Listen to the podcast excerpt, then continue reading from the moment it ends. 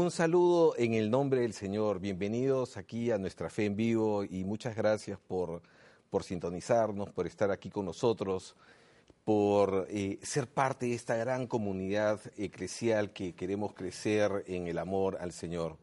Hoy día eh, estoy muy contento porque eh, tengo un par de grandes amigos aquí que, que van a estar compartiendo con nosotros este día, este programa, que son José María y Carmen, gracias, bienvenidos por estar aquí en nuestra fe en vivo. Muchas gracias, Pablo, por, invitarnos, como siempre. Como siempre. Eh, como siempre, nosotros comenzamos el programa haciendo una oración porque estamos convencidos de que si el Señor no construye la casa, en vano se fatigan los constructores.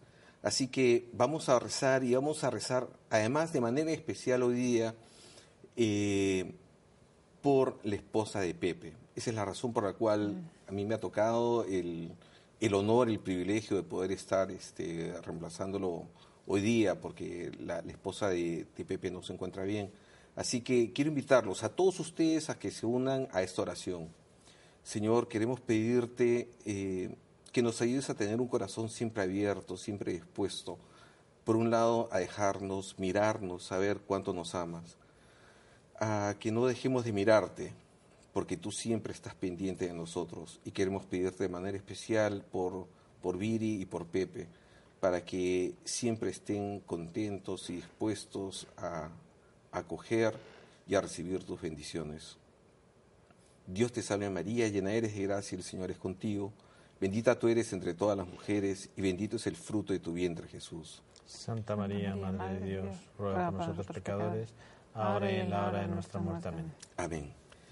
Muy bien, y bueno, ya se habrán dado ustedes cuenta por, por la, por, en esa toma general, por la bandera que tenemos, la nacionalidad de nuestros invitados, que además ellos ya son de la casa porque están desde hace unos 15 años, 17 años por lo menos participando. Mi, mi, mi papá empezó ya hace más tiempo.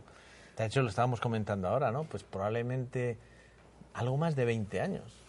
¿Eh? Nosotros empezamos ya, inclusive contigo, estamos mencionándolo, ¿no? cuando tú te incorporaste en EWTN, casi casi al mismo tiempo nosotros entramos también a, ayudar a mi padre con los programas. Así es. Y, bueno, cuéntenos un poco, digamos, qué, es lo que están haciendo ustedes ahora. Digamos, ustedes... Eh, eh, digamos, si, a los corominas podríamos ponerles alguna marca, sería la del Instituto eh, de estudios europeo, para estudios de, la educación.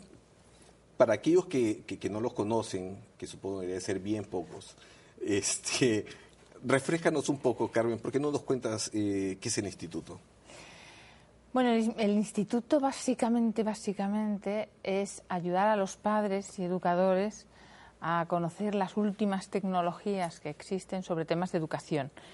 Pero no solamente es darlo a conocer, lo más bonito de lo, nuestro es que además es enseñarles a ponerlo en práctica.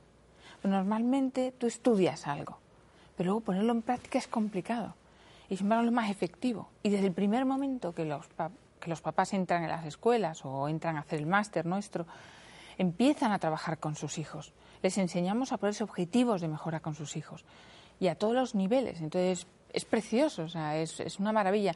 Mi papá como buen ingeniero, él tenía que, él tenía su, cabeza muy claro todo. Entonces cuando empezó a dar eh, por ayudar, porque empezó así, el ingeniero naval, construía barcos, y cuando empezó a dar conferencias lo hacía muy bien y tenía mucho éxito. Entonces se fue emocionando y cada vez más. Bueno, esto es una historia muy larga, como, muy curioso, ¿no? Como Dios le puso a mi papá para que hiciera esto, porque yo solo lo he visto clarísimo, ¿no? Pero, pero que, bueno, él se dio cuenta de que daba las conferencias y le decía, bueno, es que esto no sirve de nada. Las familias me aplauden, qué bonito lo que has dicho, pero a la siguiente que vuelvo, has hecho algo. No. Bueno, no. Pero era muy, muy, muy, muy bonito lo que dijiste. Y mi papá decía, no, eso no puede ser, tiene que ser más práctico. Entonces ya inventó lo que son la manera de funcionar nuestra, ¿no? que se basa en, en, ponerte objetivos, los medios, la motivación, lo que hace que libremente los hijos quieran hacerlo y resultados. Entonces siempre tienes resultados y, eso es lo, precioso de, lo que mi papá inventó. Claro. Ah, José María, cuéntanos un poco. Yo, yo, yo creo que, que, tu papá, don Fernando, realmente tuvo esta intuición, esta intuición de, de, de convertir aquello que, esa teoría en, en, en, algo práctico, muy concreto y que se traduce en estas escuelas de familia. Bueno, mi, mi, mi papá, como decía Carmen, mi hermana, eh, empezó de casualidad. Una reunión y un sacerdote, que coincide que era San José María Escriba Balaguer, solicita ayuda a muchos padres para que alguno eh, colabore en tema de orientación familiar. Me está diciendo que tu papá conoció a San José. Sí, mi padre conoció sí. a San José María Escriba Balaguer. Eh, de hecho, lo conoció en Jerez, en un centro de retiros que se llama Pozaluero. Entonces, eh, vino San José María, había pues miles de personas, y solicitó pues que la gente debería dedicarse a apoyar a las familias, que era una labor muy importante. Te estoy hablando de los años eh, probablemente final de los 60, principio de los 70. Y entonces luego hubo una reunión posterior y mi padre se voluntarió. Pero mi padre no sabía nada de orientación Claro, porque familiar. esto es una locura, porque tu papá es ingeniero. Mi papá es ingeniero, especialidad astilleros y barcos. Pero es que todos estamos allá, a, a llamados a hacer apostolado, allá donde estemos. Lo único que tenemos es que decir sí quiero y buscar el camino para realizarlo. En ese momento mi padre, a través de un santo, escuchó la llamada, dijo que sí y se puso a trabajar. Se puso a trabajar para formarse, porque tú no puedes dar lo que no tienes. Entonces hizo varios cursos en la Universidad de Navarra, varios másters, eh, pero paralelo, era, era su hobby, era su hobby apostólico. Luego seguía construyendo barcos, seguía construyendo astilleros, le trasladaron a Venezuela, construyó un astillero en Venezuela, seguía estudiando, seguía trabajando y, y, y luego, bueno, pues según iba formándose, pues iba viendo eh, Montessori, luego había eh, muchas teorías en los Estados Unidos, eh, ve que todo está dirigido hacia lo que es el intelecto, la parte física del ser humano, y dice, bueno, si la parte espiritual, la parte de las virtudes, es lo fundamental del ser humano para que sea feliz, ¿por qué todas estas técnicas que se conocen y que se aplican no las utilizamos para ese sector? Entonces, mi padre no inventa nada, lo que hace es aprende de los demás y lo que sí es lo aplica para la parte más eh, eh, espiritual, virtudes, de valores. ¿eh? Entonces, ahí en esa época recibe una llamada mm, de alguien de EWTN que le volvió a cambiar radicalmente la vida. Vino a los programas, le habían dicho que empezaban con los programas en español, que querían a alguien, un experto que hablara de familia, mi padre encantado, vino y esta anécdota me la he escuchado muchas veces contar, eh, nada, hizo una prueba y entonces le dijeron, eh, parece que Madre Angélica y tal, dijeron, no, este señor no me vale para nada. Dice, sí, habla muy bonito, todo estupendo, pero no habla de Dios. Claro, mi padre un shock. Dice, claro, si yo lo estoy haciendo con intención de ayudar a los padres y con intención apostólica, claro, tengo que hablar de Dios. Entonces le dieron la oportunidad que volviera a probar, ya empezó a meter a Dios y tal, no sé qué, lo da y le dicen, mucho mejor, pero no es suficiente. Madre Angélica. la Sí, sí, propia no es suficiente. Tiene que hablar mucho más de Dios. Bueno, pues esa anécdota marcó a mi padre de por vida. De hecho, decidió cambiar las escuelas. Fue cuando fundó el IE y dijo, nosotros no solo vamos a aplicar la parte que se aplica al intelecto, al físico, a las virtudes, sino que además lo vamos a aplicar desde el punto de vista y con orientación hacer ap- apostolado y hablando de Dios y de una manera, como decía Carmen, práctica, con algo que los padres puedan llevar a su casa, con algo que los padres practiquen con sus hijos. Eh, y, y así fue como, como surgió todo esto. Y luego nos dejó a nosotros. Mi padre ya se ha retirado, está escuchando las glorias de cómo van las escuelas, pero ya eh, ha tomado el, el- el testigo mi hermana y yo le ayudo en lo que puedo. Cómo funciona la providencia de Dios, Carmen, ah, cuéntame un poco, eh, ¿cuál es la razón por la cual hay que trabajar con los padres? Pues fíjate, al final eh, los que más eh, les importan sus hijos son los padres. Es que es así, y son los que mm, hay un vínculo afectivo además entre los hijos y los padres. Entonces, si son los propios padres los que cambian, eh, porque es muy curioso, cuando empiezan las escuelas tardan un año en tener realmente, empezar a notar los cambios en su, en su familia, ¿no? Más o menos. Pero porque los primeros que tienen que cambiar son ellos. Ahora, ahora, Son los padres. am, antes que sigas eso, con, con eso, cuéntame un poquito más, digamos, cuando, cuando hablas de escuela, ¿qué significa? Porque, digamos, Ah. yo ya este, pienso escuela, Algo me, físico, me veo mayor y ya ventanas. digo, se- sentarme de nuevo en, la, en, en el aula. Me... Sí, sí, sí. Le llamamos escuelas de familia porque, bueno, pues van, son los papás los que van a, a- se reúnen, ¿no? Y Además se, pueden reunir en muchos sitios, no Sí. necesariamente una escuela. La escuela es porque un grupo de matrimonios, generalmente son 10 o 12, ¿no? Se reúnen, pero se pueden reunir en una parroquia, se pueden reunir en la casa en de alguien, eh, donde quieran. Y a eso le llamamos la, la- la escuela. y lo que tenemos online también, pero bueno. Entonces, pues bueno, aprenden a, a la teoría y luego hay otra parte que es la más importante nuestra, ¿no? Eso en las reuniones, aprenden la teoría y luego dan, es- eh, cuentan el objetivo que ellos han puesto en su propia familia eh, y los resultados. Si ha salido bien, si no, pues no, ¿para qué? No, no va a servir de ejemplo para que el otro lo haga, evidentemente. Cuéntame, por ejemplo, algún tipo de, de- de objetivo, porque, digamos, tratemos de, de bajar esto un poco más a tierra. Pues mira, muy fácil, depende de las edades que tienes, ¿no? Eh, tienes que trabajar a tus hijos tanto porque tiene que ser completo. Al final tiene que ser completo a nivel de inteligencia, a nivel de, de virtudes y a nivel de trascendental, de la fe. Es que es así, ¿no? Entonces te pones objetivos de, de las diferentes eh, objetivos, ¿no? Por ejemplo, eh, pues si está en la edad de la memoria, qué importante es la memoria. Y sin embargo hay padres que no lo trabajan porque no lo saben. Yo misma y mis hermanos somos, norma- somos de poca memoria. Porque en mi casa no nos leían los cuentos repetidos. Cuando era ese, esa, e- esa edad en la que el cerebro está pidiendo trabajar y ¿Qué son los practicar la memoria. periodos de... Periodos sensitivos y sensitivos. Son- distintos días. Que sí, que son en, una, en unas edades en las que el cerebro es donde mm, necesita trabajar la memoria para luego tener más o menos memoria. Tú imagínate unos padres que quisieran ayudar a sus hijos en el orden, en la verdad, y no saben el periodo en la vida de su hijo, que generalmente va desde la concepción a los seis años, donde pueden aplicar y enseñar de una manera más efectiva a sus hijos en esas virtudes o en esas cualidades o en temas físicos, en caminar, y que lo puedan hacer más fácil y que les quede además para siempre.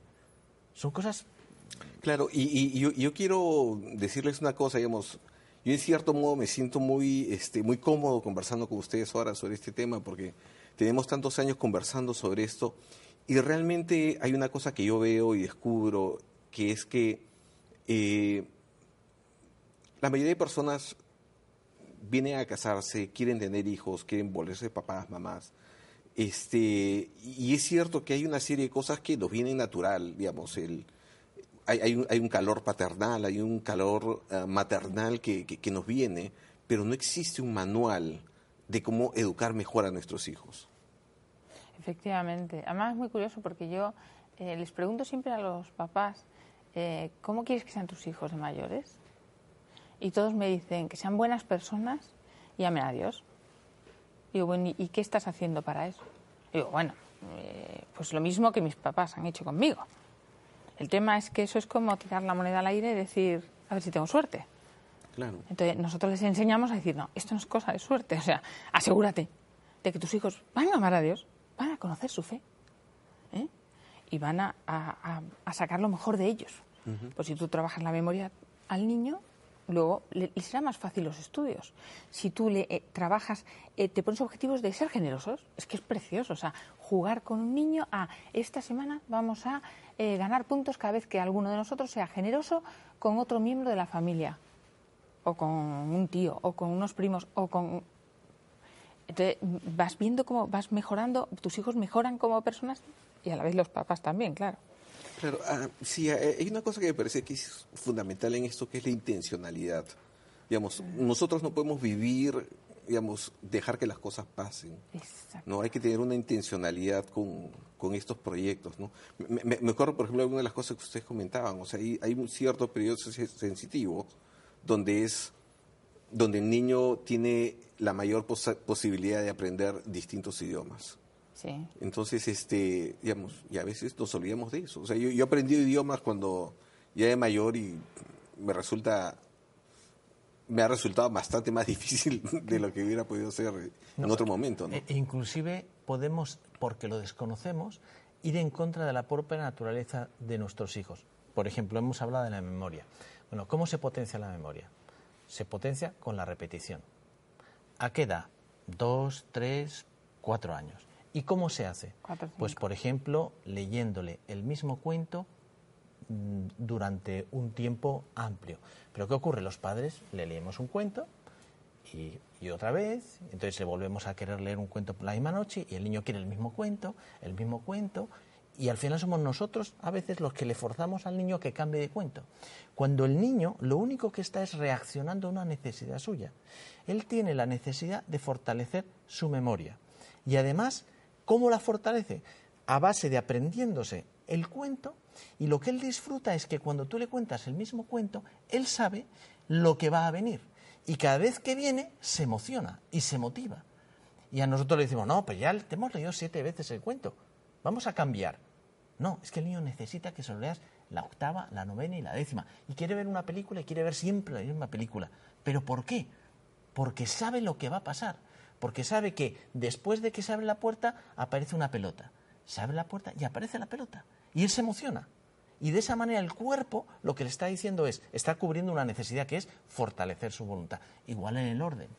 En el orden hay muchos casos, mi, hermana lo cuenta muy bien, cuenta el tema del, del, juego. Eh, es muy curioso porque los niños cuando son pequeños, en, en los 1, 2, 3, 4 años, tienen el periodo sensitivo, o sea, la necesidad del orden para vivirlo y que se le quede bien en el cerebro. Entonces ellos son muy maniáticos, son muy de poner el zapatito aquí o de entonces, yo me acuerdo que mi, yo mi hijo le decía, venga, vamos a jugar. Entonces no sabía nada de educación, ¿eh? no entendía nada, mi, mi ignorancia. Entonces yo le decía, me acuerdo, venga, escóndete. Y se escondía detrás de una cortina. Se le veían los, los piececitos y todo, que me hacía mucha gracia. Era muy chico, tenía dos años y así. Y yo hacía como que lo buscaba y por fin lo encontraba y el niño emocionado. Y luego me acuerdo que yo le decía, venga, jugamos otra vez. Y veía tan contento. Y digo, venga, escóndete otra vez. Y se volvía a esconder detrás de la cortina. Y yo pensaba, qué feliz, que, que, es tan chico que no sabe. Y volví a hacer yo el teatro otra vez y vuelto contento. Y la tercera vez volví a decirle, venga, escóndete, pero escóndete en otro sitio diferente. Pues no. Aún yo diciéndoselo, volvía otra vez detrás de la cortina y si no se enfadaba. Era su sitio, estaba ordenado. Jugar al escondite era detrás de la cortina y estaba ordenado. Cuando son muy maniáticos, eh, eh, eh, con lo, de, con lo de, el mismo vaso, el mismo sitio, el mismo. Son sus cosas. y, y, me acuerdo una madre que me decía, entonces yo he estropeado a mi hijo. Y decía, ¿por qué?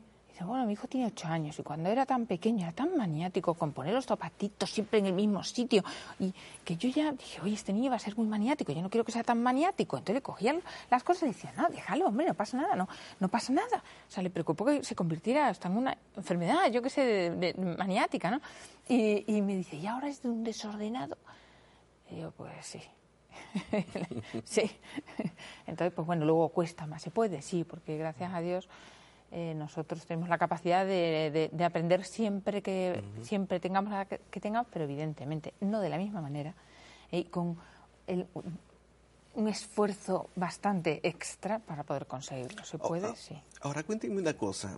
¿Es posible eh, o es requisito comenzar desde que, desde que son niños o es posible, digamos, entrar a la escuela para, para padres cuando ya tenemos chicos que son un poquito mayores, 5, 6, 12 años, 14 años, qué sé yo?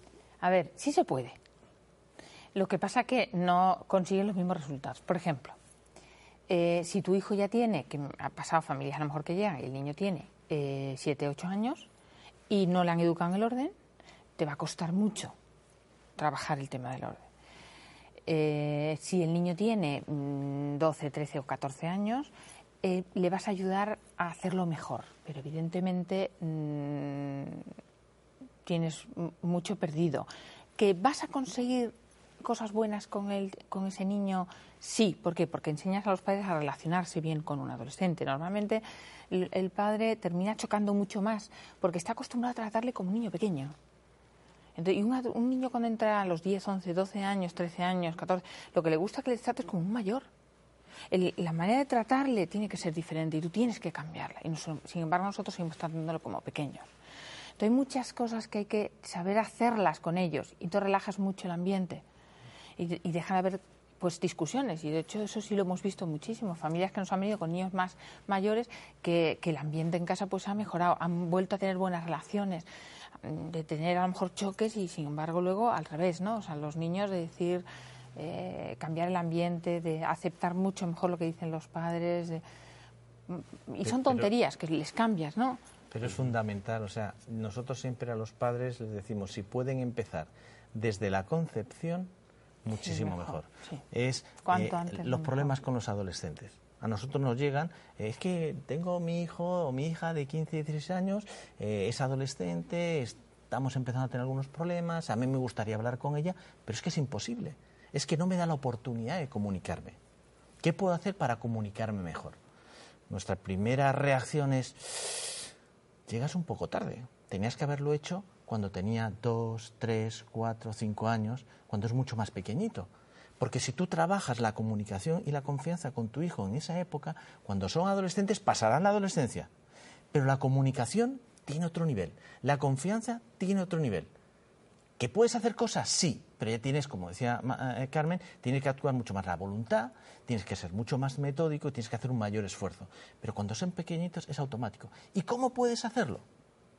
Mejora la comunicación? Pues no es lo típico que llega al colegio, le sientas, ¿qué tal en el colegio? ¿Cómo vas? En típico KGB, ¿no? Te, machaca preguntas. No. Lo que tienes que tú contarle tus cosas. Ah, tienes luego que darle oportunidades a que él te pregunte. La típica eh, tertulia después de la comida, en la cual todo el mundo está sentado y te dice, oye, vamos a contar qué cosa buena nos ha pasado hoy. Y entonces aprovecha, empieza por lo más mayor, ¿eh? el padre, la madre, y luego llega hasta el hijo. Pero dar a cada uno la oportunidad. Muchas veces el más pequeño, tiene tres o cuatro años, se, pone nervioso, mi turno, mi turno, espera, y cuando le toca, no sabe qué decir. Bueno, pues eso hay que respetarlo. Lo que digan, hay que, hay que escucharles, prestarle atención. Eh, luego, eh, muchas veces te dicen, no, es que el tiempo, yo, yo no le dedico tiempo, pero es calidad de tiempo. Eso es engañabobos. O sea, es tiempo. Con los pequeños tú manejas a veces los tiempos pero según se van haciendo mayores los manejas menos. Y con los adolescentes no te hablan cuando tú quieres, te hablan cuando tú quieres, cuando ellos, cuando ellos cuando quieren. Ellos quieren Cuando ellos quieren. Con lo cual tú tienes que provocar que quiera hablar contigo. Yo tengo una, hija mía que hablaba conmigo cada vez que jugábamos al pádel que es una especie de, tenis con paredes, ¿no? Entonces, claro, yo me forzaba por jugar al pádel con ella. Porque era cuando él me empezaba a hablar si salía con un chico, si hacía esto, qué tal eran los estudios. Y en el mientras tanto, pues me costaba más. Luego hay que provocar lazos de, de, relación. ¿eh? Tú tienes una niña pequeña, nosotros lo hacíamos como un plan de acción, y yo antes de irme al trabajo, y trabajaba en un banco, iba con tres corbatas y le decía a mi hijita de, de, cuatro o cinco años, escoge la corbata que va a llevar tu papá este día al trabajo. Qué bonito. es una tontería, pero estás aprovechando un periodo sensitivo que es la edad estás utilizando algo que es normal. en las escuelas de familia no tratamos de, hacer cosas raras. Es lo que haces, pero hacerlo como tú decías, con una intencionalidad, con un objetivo, ponerlo en orden y además que sea un trabajo de equipo de la familia. Al final, la familia está más unida. Al final, como decía una, una, una, eh, señora eh, que es alumna nuestra, decía, hasta he conseguido educar a mi marido. Porque es un trabajo. O sea, tú no puedes pretender que tu hijo sea ordenado si tú eres desordenado. Tú no puedes pretender que tu hijo diga la verdad si tú no dices la verdad. Y con pequeños detalles, porque los niños se fijan en todo. Eso de que te llama, oye, mamá, que te llama Teresa, dile que no estoy. Son pequeños detalles que hay que evitar. Claro, pero digamos, al final este sistema eh, termina convirtiéndose en algo que se tiene que replicarse en toda la familia, digamos, tiene, tiene una resonancia en toda la familia, ¿no? Y en cuanto a, a la fe igual, ¿eh? No se puede pretender que el niño solamente con lo que vive en casa luego ame a su fe exactamente porque lo ha vivido en casa. No, es que hay que ir a mucho más. Yo a los yo estoy animando en las escuelas de familia, los papás, que lean los evangelios todos los días con los hijos y que cada hijo, un poquito, un poquito, la vida de Jesús, la vida de Jesús y que cada uno tenga la edad que tenga, comente o diga lo que le, lo que le ha lo, que le ha llegado, lo que siente cuando ha escuchado ese, ese trozo del Evangelio. Es fundamental, si es que tenemos que conocer nuestra fe cuanto más conoces nuestra fe, más te enamoras de ella, porque Rezar es una por la maravilla. noche. Y, y yo les animo, y de hecho ya hay varias familias que me han dicho, Carmen, lo estamos haciendo. Estamos rezando, estamos leyendo todos el Evangelio todos los días, todos los días. Eso, eso es una maravilla. El rezar el, el- el- el rosario, el porqué de las cosas. O sea, el saber, el, el conocer eh, mm, la vida. A mí eso, por ejemplo, yo, yo fui de las que mis, mis padres pensaron pues lo mismo que mo- pensamos todos, ¿no? Bueno, pues que la fe la vives en familia, mis padres del Opus Dei, súper amor a Dios, a su, religión. Eh, una, me mandaron a un colegio católico, pero yo creía que la fe era mía. Yo de verdad creí que era la fe mía. Pero según fui creciendo, fui de pronto me llegaban, sobre todo yo fui, llevé a mis hijos a un colegio católico, y me llegaban de pronto y me decían, mamá, pues si no puedes, había comido algo, ay, no puedo comulgar hoy, qué, qué, qué rabia me da. Y me decía mi hijo, mamá, puedes hacer una comunión espiritual. ¿Y eso qué? ¿Qué? Yo no sabía que era una comunión espiritual. Mis padres habían dado por hecho que en el colegio me lo habían enseñado. Y no lo podemos dar por hecho, que en el colegio lo van a aprender. Hay que enseñarlo en casa. Y entonces empecé a descubrir pues muchas cosas, muchas cosas que me parecieron súper bonitas. Leí un libro sobre San Lucas. Nadie sabe, muchísima gente que le dices que era un médico, que no conoció a Jesús, que es uno de los evangelistas Claro. no lo conoció, era médico y según lo que escuchaba de Jesús, fue enamorándose de la figura de Jesús por lo que oía. Además es una belleza, porque cuando comienza el Evangelio de San Lucas, dice que él se lo escribe a Teófilo, le dice Teófilo, después de haber investigado con, con no, no me acuerdo las palabras exactas, pero es, haber investigado con mucha diligencia, paso a contarte esta historia, ¿no? Exactamente. Iba a, vi- a- iba a vi- si no me equivoco, ¿eh? porque yo soy muy despistada, pero iba Pablo a te va a visitar. corregir, pues eso por es eso, es por eso. especialidad. Iba a visitar, me parece, a, a- iba a visitar, yo lo, lo tengo entendido así, iba a visitar a la Virgen Claro. para que le contara es. sobre Jesús pequeño, para que, que le dijera eh, eh, lo que ella había sentido, para que, o sea, él conoció a la Virgen después de Jesús muerto. O sea, Claro. es, es precioso. Y San Lucas, la gente no lo sabe. Muchísima gente. Pues yo me fui enamorando y según fui enterándome, sabiendo, conociendo mi fe, mi fe fue cuando me fui enamorando de mi fe. Y entonces hubo Y eso un hay que en vivirlo que... en familia. en hay que compartirlo con los hijos. Y hay que disfrutarlo con los hijos. El ejemplo es, es, es, es, es lo mejor. Mira, y estamos por irnos al, al, al, al- al corte, a la, a la- a la primera media hora del programa.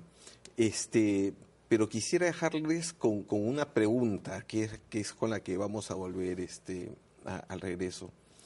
Eh, ya ha pasado cierto tiempo desde que ustedes han comenzado con, con- con todas las escuelas. ¿Qué resultados concretos han visto en hijos, digamos, en los hijos que han seguido esta formación porque sus padres eh, eh, siguieron le- le- la escuela? Ya tenemos Sí, segundas sí, sí, generaciones sí, ¿eh? en las escuelas. Sí, ya te contaré habla- de- hablaremos de- ahora de eso. anécdotas. Entonces, no se pierdan esta respuesta que es así, esto es tipo telenovela. Así que sigan con nosotros aquí en Nuestra Fe en Vivo. Gracias.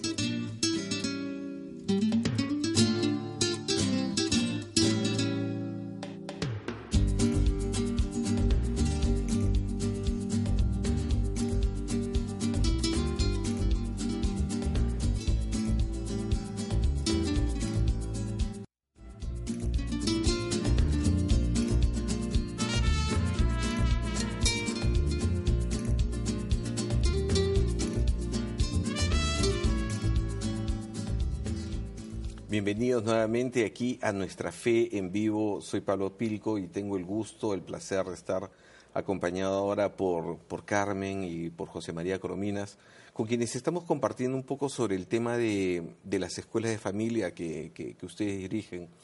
Eh, simplemente recordarles, antes de continuar con el programa, la razón por la cual estoy eh, tomando este lugar de, de Pepe por hoy eh, me honro de, de- de- de poder estar aquí eh, en vez de él es porque la esposa de Pepe, Viri, se encuentra bastante mal.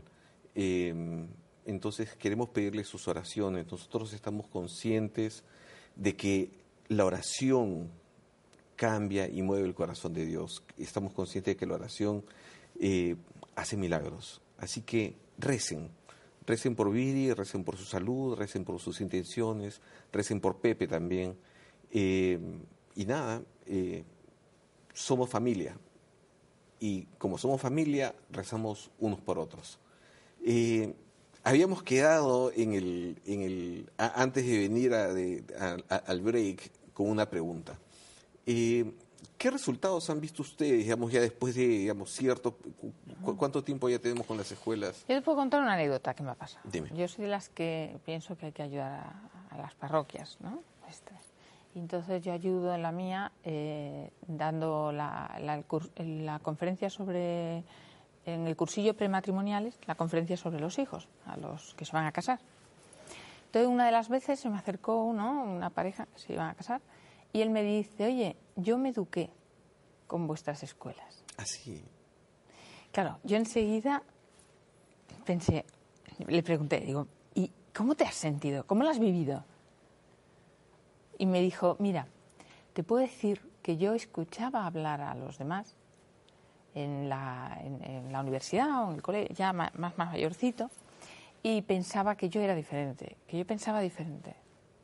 Lo que me indica además que era un, chico que, que, era capaz de, de, razonar, que no se dejaba llevar por lo primero que oía, o cosa que él razonaba, el que lo veía de diferente manera, ¿no?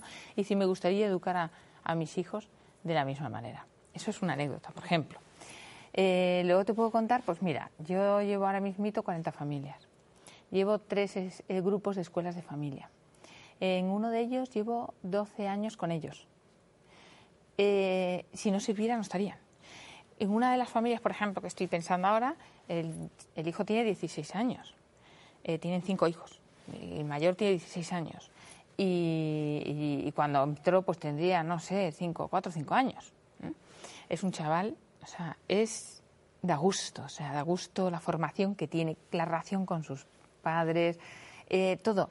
Y yo siempre pienso, digo, si yo tuviera una hija de 14 años, me encantaría que se casara con este chico, pero no la tengo. no, y, no, estás empezando a hablar en Estados Unidos con una chica que además es posible que se meta en las escuelas y quiera ser también, profesora dentro de nuestras escuelas, que su madre sus padres, pero tanto, eh, tanto él, el, el, marido, como ella, el esposo como ella. Y, y, la educación que recibieron, y ellos me, me contaron pues lo que lo, lo bien que, había vivido, que habían vivido con la educación que les habían dado sus padres, ¿no? O sea que pero es que como eso muchísimo, o sea, la cantidad de problemas de adolescentes que te hablan los adolescentes, y estamos viendo los adolescentes que ahora mismito son adolescentes y han vivido en las escuelas de pequeño, y da gusto el trato con ellos. Sí, mira, hay, algo que yo debo confesarles, este, para los televidentes, eh, usualmente el trabajo que yo hago aquí es de productor y he producido muchas, muchas de las series con ustedes, y hubo un programa en la que, eh, digamos, fue una cosa inédita, además acá en el canal tuvimos muchísimas familias que, eh, eh, de ustedes que vinieron y vinieron con sus hijos. Y, yo me acuerdo la experiencia de, de, ver a los, a, los hijos, de, digamos, de todas las familias que hayan venido y verlos chicos tan normales, porque a veces uno... La, la, primera desconfianza es, acá me van a formar un marcianito, ¿no? este, pero eran muchachos tan normales, tan felices, tan alegres, que este, daba gusto verlos, daba gusto. Sí, sí, así es. Entonces son, son buenas personas, al final educan hijos que son, sobre todo hijos eh, de, de, virtudes, ¿no? O sea, que tienen virtudes, lo han vivido en su casa, lo, lo han desde pequeñitos. Entonces, pues se nota, se nota cuando tratas con ellos. Yo vi a casa de uno de ellos, donde tenemos uno de los grupos, uno de los grupos míos en una casa, y los hijos a lo mejor no, han llegado los papás todavía y son ellos los que nos atienden. Pero estoy hablando de un chaval de, de 6, otro de 8, otro de 9, otro de, 12, de, de, de 12 y entonces salen, nos ponen, nos preguntan si queremos beber agua, nos ponen las cosas para que picoteemos, luego ya se van a dormir, desaparecen, se portan fenomenal. O sea, lo notas. O sea, otra, otra anécdota que tengo, una familia que nos vinieron, que se apuntaron y nos dijeron, mira, Carmen, nos queremos apuntar porque vimos coincidimos con otra familia y los hijos de esta familia, que tienen cinco o seis hijos, iban perfectos. Ni se supían en los asientos del cine, nada se portaron, es que les veías y digo, está gusto. Y los míos se subían por los, por los asientos, correteaban, no había quien los... Y, dice, y, y yo pensé, yo quiero, yo quiero que mis hijos sean como estos. Qué bonito. Entonces me llamaron y se apuntaron a la escuela. Y como esto, pues muchísimo. Otra anécdota que tengo de dos papás que coincidían en, en- en la piscina con los hijos. Los hijos del que estaba yendo a las escuelas, sus hijos, no hacía falta perseguirles, eran muy pequeños, 5, 6, 7, 8 años, y ellos solos se recogían sus cosas, su- se hacían responsables de su, de su mochila, de su, se vestían solos, eh, se ordenaban su mochila y su, y su toalla y todo lo ponían bien, perfectamente. Entonces, un papá al otro le dice, macho, pero tú, ¿cómo lo haces? Y el otro le dice, pues yo voy a escuelas de familia. Entonces él dice, pues yo también quiero. Entonces me llamaron y me dijo, Carmen, quiero una escuela de familia, pero la quiero cerca de donde yo vivo. Entonces habló con la parroquia, lo movió todo y se montó un grupo que lleva ya, pues no sé si lleva ocho años. Mira, Hay que a- trabajar, ahora- esto no es un milagro. O sea, Vamos a que ver, es así. Esto hay que trabajar, Claro. hay que formarse, eh, no, es, no son cuatro lecciones en un mes, No, tienes que practicar en casa. La belleza es que practicas con tus hijos, la belleza es que ayudas a tus hijos y la belleza es que al final te ayuda a que la familia esté más unida bajo una, una dirección única, que al final es tratar que todos vayan al cielo. Y respetando la libertad de los niños, porque tú puedes hacer todo lo máximo y al final el niño hará lo que quiera. Lo que tú tienes la, la garantía es que lo que has hecho por tu niño lo tendrá siempre, independiente que él decida libremente ir por el camino equivocado. Nosotros a los padres siempre le, le decimos, merece la pena. Todo lo que hagas por tu hijo, luego saldrá y lo podrá utilizar para salir en los momentos más complicados. Nosotros como escuelas, eh, ahora mismo estamos ayudando unas 1.300 familias y estamos en varios países. Estamos principalmente en Italia, estamos en España, estamos en Estados Unidos, en Houston, En Alemania, estamos en Alemania, hemos tenido una escuela en Rusia, Singapur. en Singapur, de hecho es una de las escuelas más antiguas. Y es muy divertido porque es que nosotros, bueno, estamos en, en Argentina, en México, en otros países, ¿no? Pero lo divertido es que no es que mm, mi padre o mi hermana o yo nos vamos a estos países a, a abrir escuelas, no. Generalmente son personas que han hecho el máster o han estado en, las, en, en- en los programas, en, las- en los PEF nuestros, en las escuelas de familia, y después de estar unos años se van a otro país y deciden que eso que han aprendido y que ha funcionado tan bien y les ha unido tanto, quieren compartirlo con otros. Sí, ah, mm, cu- cu- cuéntame un poco ahora esto, digamos. Yo, y- y- yo no quiero que se me vaya el tiempo si es que eh, antes me cuenten ustedes cómo, cómo, ah, cómo podemos hacer que funcione esto, digamos. Si alguien nos está escuchando, eh, nos está, eh, eh, est- está viendo esta entrevista y dice, bueno, no tengo nadie a mi costado, quiero, esto me suena interesante. ¿Cómo formo una escuela de familia? ¿Cómo me acerco? eh, Pues, eh, a ver, si son otros países, nosotros funcionamos también online. De online va a tener lo mismo porque funciona muy bien un programa donde se- están las reuniones esas igual, ves a otros papás exactamente igual y tiene sobre todo también las asesorías personales. Nosotros además de esas reuniones donde vas aprendiendo, Que son los círculos de calidad, ¿no? que son los círculos de calidad, tenemos asesorías personales que también se hacen por Skype. de cualquier persona de cualquier parte del mundo, porque de hecho estamos en todo el mundo, lo hacen online y tienen las asesorías personales, que es lo más bonito que hay, porque Tenemos es donde más de 300 familias que están cursando online nuestros programas. y- De, de- de- de hecho, quiero aprovecho para comentarles a nuestros televidentes que la próxima semana eh, aquí en el programa va- vamos a tener a unos representantes también de las escuelas de familia, pero aquí en Estados Unidos y que también hacen parte del trabajo en México, pero para que vean, digamos, que eso esté en todos lados, ¿no? Sí, sí, sí. Y, y bueno, lo más importante, lo, lo que iba diciendo antes, son las asesorías, porque eh, tienes una entrevista, o sea, cada mes te reúnes con los padres para ayudarles a ponerse un objetivo de mejora con los hijos.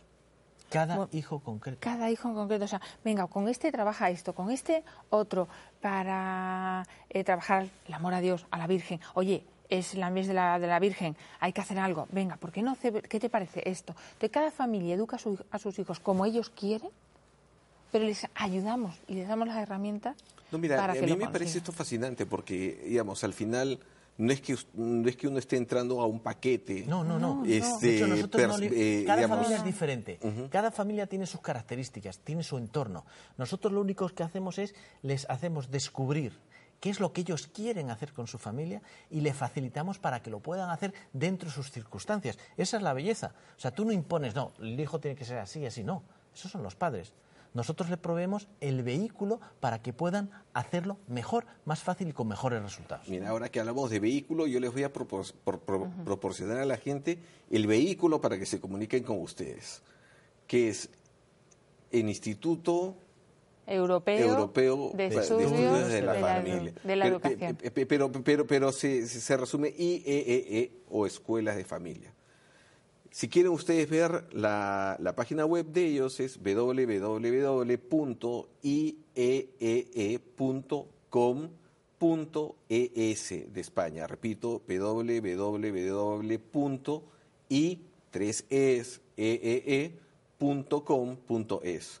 Y si quieren comunicarse con usted, con, con ellos vía correo electrónico, igual.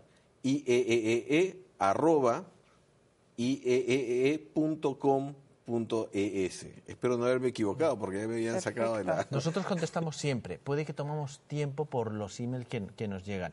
Y además contactamos a todo el mundo, independiente de donde estén y dónde vayan. Entonces, que mm, si escriben, que estén tranquilos, que nos pondremos en contacto con ellos y además nos tratamos de acomodar y ayudar a todo el mundo. Sí, yo, yo quisiera retomar esto que, que, que- que- que hablábamos, eh, el asunto del trato personalizado, ¿no? Porque yo creo que un- una vez más eh, eh, estamos en un mundo donde las cosas, eh, digamos, tenemos una tecnología que, que nos ha este, acercado a mucha gente, que nos permite hacer más cosas, pero que al mismo tiempo nos ha deshumanizado o, o- o, digamos, nos da pie para deshumanizarnos. Sin embargo, digamos, acá hay un ejemplo en el que la tecnología, eh, digamos, permite que ustedes estén cerca y estén hablando con personas en concreto. Sí, sí, sí. Además hacemos asesorías, o sea, todos los meses, igual que tienen, ti- hay dos reuniones.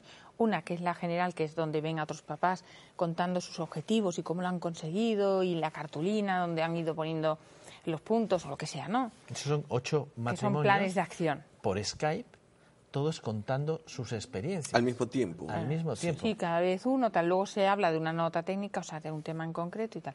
Pero luego además tienen la otra reunión, porque son solamente dos reuniones, la otra es la personal. Y eso es con el asesor. Y el asesor es el encargado de, conociendo ya la familia, sabe las características, si trabajan, no trabajan más tiempo, menos tiempo, porque depende del tiempo que tengan los papás, pues tú vas ideando, viendo cómo puedes sacar más jugo a, a ellos, ¿no? Les Cómo- propones planes de acción también. acomodados a lo que ellos pueden, ¿no? De la cantidad de hijos que tienen, cómo son sus hijos, las características de sus hijos. Entonces le vas diciendo, trabaja esto, hazlo de esta manera, te, te van preguntando, y entonces vas trabajando. Es, es precioso, es precioso porque y, ¿Cuántas y veces, luego Pablo, cuando cuántas veces consigues los padres se sientan ellos dos juntos y piensan un tiempo, un tiempito en cada uno de sus hijos? ¿Cómo es Pepito? ¿Cómo es Teresa? ¿En qué le podemos ayudar? ¿Cuáles son sus puntos fuertes, sus puntos débiles? Ese es el comienzo de la asesoría, es que tú te sientes a disfrutar, a conocer de tus hijos para planificar cómo mejor le puedes ayudar. Es que es una belleza, porque es que no trabajas con casos inventados, no es que trabajas con el vecino, no, es que el tiempo que gastas, todo va dirigido a ayudar a tus hijos, en- pero de una manera global, en la parte física, en la parte intelectual y sobre todo En en la la, par- parte espiritual. trascendental de virtudes y de, de fe. Una pregunta, ¿hay, hay, este, si alguien que no es religioso se acerca a ustedes, ¿también puede eh, acceder al, al curso? Sí, sí, sí, sí, sí. De- y lo decimos, de hecho. Y decimos, eh, alguna vez me han dicho, digo, mira, yo no, a mí el, la- el tema de Dios, pues no, digo, ah, pues nada. Luego pasa que sí, claramente decimos, somos, los libros hablan de Dios. Somos ¿eh? católicos. Claro. Somos católicos y, y- y ayudamos a las familias católicas que quieran ayudar a, a- Lo que pasa es que esto está basado en sus la ley hijos. natural. Pero, pero no por eso nos dicen que no, no, no, no hemos- al revés, hemos tenido eh, gente, personas que estaban alejadas incluso, o que lo habían ya no iban a misa y han vuelto a ir a misa, han vuelto a retomarlo, han vuelto a, e incluso gente eh, de muy ah, casi como que no a decir no no yo quiero ser santo. O sea, yo, yo quiero y, y, y han empezado a ir a ejercicios espirituales y han empezado a y han dado un cambio a su vida completo. Entonces es a ver, muy si bonito. tú quieres saber a tus es hijos, muy bonito. o te lo aplicas tú o no les puedes ayudar. Que la inmensa mayoría son católicos y además generalmente buenos católicos Sí. practicantes. Pero hemos Sí. tenido judíos, ateos, musulmanes y protestantes. ¿eh? El tema del ejemplo, la confesión, por ejemplo, una de las cosas que nosotros decimos, tú quieres ayudar a que tus hijos entiendan y quieran confesarte. ¿Qué es lo primero que tienes que hacer?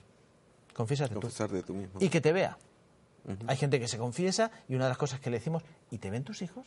No, pero es que yo me suelo confesar en un sitio que entonces, bueno, pues una vez al mes, si te confiesas todas las semanas, al menos una vez al mes, en la parroquia, cuando vayas el domingo con tu hijo y que te vea. No, pero es un poco hipócrita. No, no, no. Lo haces por tus hijos.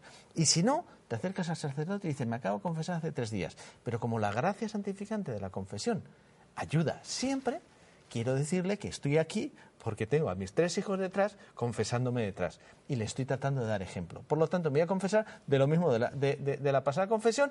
Por favor, absuélvame. Te puedo garantizar que el sacerdote está feliz con ayudarte. Entonces, ese es el, ese es el esquema. El ejemplo, la formación, dar lo que tienes. eh, y nosotros, en este sentido, vamos, eh, haremos lo que haga falta por ayudar a aquel que quiera dar el salto. Y por último, también decirles, lo que te han dado gratis o lo que te han dado sin tú esperarlo, dalo también. Entonces yo a- los padres nosotros generalmente le decimos, no solo aprende, no solo ayuda a tus hijos, sino que cuando ya estés en predisposición para ayudar a terceros, hazlo. ¿Eh? Y luego los programas de WTN para nosotros. O sea, Sí, claro. Quiero qui- quiero eh, reafirmar un poco más este tema. ¿Cómo pueden ubicarlos a ustedes? ¿Cómo pueden comenzar una escuela? Porque eh, muchos se pueden sentir perdidos, eh, eh, digamos, en toda la información esta que, que- que hemos dado ahora, ¿no? Este, digamos, me dicen que son grupos de o- o- ocho familias las, las que se reúnen. Pero es, es más fácil que todo eso. O sea, nos contactan y dicen queremos empezar ya y empiezan. primero Porque que cada la uno- web.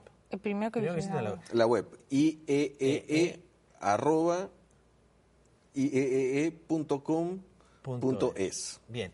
Segundo, que se metan donde tenemos vídeos E EWTN y vean los últimos 18 programas que hicimos, de acuerdo además con vosotros, contigo, eh, que si se los ven van a saber perfectamente de qué se tratan las escuelas. Luego, cuando estén empapados, que nos escriban. Nosotros les contestaremos pidiéndole el teléfono y nos pondremos en contacto eh, telefónico con ellos. Y entonces veremos caso por caso, porque aquí no hay no hay, No hay café- para todos. No hay Claro. producción en masa. De hecho, nuestro problema, principalmente, tenemos solamente 1.300 familias, ¿eh? porque es que no tenemos suficientes profesores para poder sacar más adelante. O sea, la mies es enorme, los trabajadores somos pocos. Ese es el, el- el mensaje. Entonces, pues sí, pero vamos que y empiezan, no, no tienen problema. ¿Cuándo quieres empezar? Bueno, pues empiezan y, y está constantemente llenan- llegándonos gente. Y mucho es por, por el, el boca a boca, porque ven los resultados. Claro. Es curiosísimo, pero es ver los resultados de otros niños. ¿Cómo las hemos conseguido? Yo lo quiero para mis hijos. Fantástico. Y, y- yo la verdad que estoy súper contento de estar acá compartiendo este tiempo con, con ustedes. Yo con ustedes siempre me he sentido en, en familia. Y nosotros Igualmente, también. ¿eh? De hecho, te hemos tenido en casa en España, en Madrid. Efe- hemos Efectivamente, compartido. y este, eh, ya, pe- pero ahora eh, quisiera aprovechar en, lo- en los pocos minutos que nos quedan. Este año vamos a grabar una nueva serie, Sí, en Madrid. efectivamente. Cuéntanos un poquito así Bueno, sobre esto. primero el detalle. ¿eh? Va a ser en la que fue la Catedral de Madrid durante más de 100 años, antes de que se terminara de construir la Almudena. O sea que es un sitio muy significativo, muy cerca de la Plaza, de, de- de- de la, de Mayor. la plaza Mayor. Eh, segundo, mm, ya que hicimos los anteriores 18 programas explicando cómo funcionan las escuelas y el material y dando muchos eh, casos prácticos, ahora lo que queremos es enfocarlo principalmente en las virtudes. Cómo vivir las virtudes en familia, cómo transmitir a nuestros hijos la necesidad de ser personas virtuosas. Y que siendo personas virtuosas tendremos más posibilidades de acercarnos más a Dios y conseguir el objetivo final, porque el objetivo final no es ser feliz aquí, es ir al cielo para ser felices en la eternidad. ¿eh? Entonces, ese es un poco el objetivo. Estamos muy ilusionados, ya estamos montando los equipos, estamos esperando a que llegues el día 17 de septiembre que vamos a empezar a, grabarlos y la verdad es que creemos que van, van a hacer un buen juego con los programas que hemos, que hemos realizado. Muy bien, muy bien. Este, Carmen, cuéntanos un poquito más también, eh, digamos, eh, eh estás hablando de que, digamos, son varias maneras eh, en las cuales la, escuela va progresando, digamos, la, educación a, los padres. Estos círculos de calidad, este, cuéntanos un poquito de eso. Bueno, cada uno va, no sé si te refieres a cada uno va a su ritmo, o sea, empiezan y a lo mejor se meten en unas escuelas donde ya hay otros que llevan más tiempo, pero no importa, es que es tan personalizado, es tan personalizado que da igual lo que hagan los demás. O sea, es lo que haces tú. Entonces, el tema es que cada mes tú vas contando lo que tú has conseguido ese mes y un mes has trabajado la generosidad y como de calidad, exactamente. Como otro mes has trabajado pues el que has leído el evangelio con tus hijos has empezado a leer los evangelios con tus hijos todos los y eso se llama plan de acción. O que es plan de acción. O has o has hecho otro plan de acción el plan de acción que yo he hecho es que, que, que ordenen sus zapatos al llegar a casa. Bueno pues es un plan de acción. Y otro plan de acción muy típico es eh, que que no se grite en casa que no nos gritemos aunque estemos enfadados. Eso es muy difícil. Una vez estás cansado gritas. Cuando los pues niños gritan, hay que dejar de gritar. Objetivo, no gritar. pero lo de gritar es muy curioso, pero es que todos gritamos. Gritamos porque estamos enfadados en ese momento con los hijos les gritamos. El problema, yo les digo siempre a los papás, digo, fijaros una cosa, el problema es que el mensaje que les estáis dando a vuestros hijos es, mira, ¿ves? Esto es lo que yo hago, esto es lo que tienes que hacer tú. Cuando te enfade algo y no estés de acuerdo, enfádate. Grita. Grita, porque eso es lo que estoy haciendo yo. esto es lo que hay que hacer, hijo mío. Claro, yo le digo a los papás eso y le digo, no, culpa. no hay que hacerlo. Pero prueba, prueba, por ejemplo, prueba, por ejemplo, estar una semana independiente de cómo esté tu estado de ánimo, de hablar a tus hijos en voz baja. O, poner un plan de acción. Que eso es un plan de acción. y hay otro plan de acción que es el que hacen muchos papás, que es el plan de acción habla con todos los hijos y le dice, vamos a, no gritar en esta casa porque no se debe gritar, es muy desagradable, no sirve para nada. Y entonces, eh, si alguien levanta la voz, se lo puede recordar cualquier otro. Y, si tú consigues bajarlo, bueno, pues mm, luego eh, por la noche hablamos qué tal nos ha salido y si nos ha salido todos muy bien, nos ponemos un punto. Si lo hemos conseguido cinco veces a la semana, lo celebramos en el fin de semana como familia y, suele, y lo, lo consigue, lo que se les cuesta, sobre todo a los papás.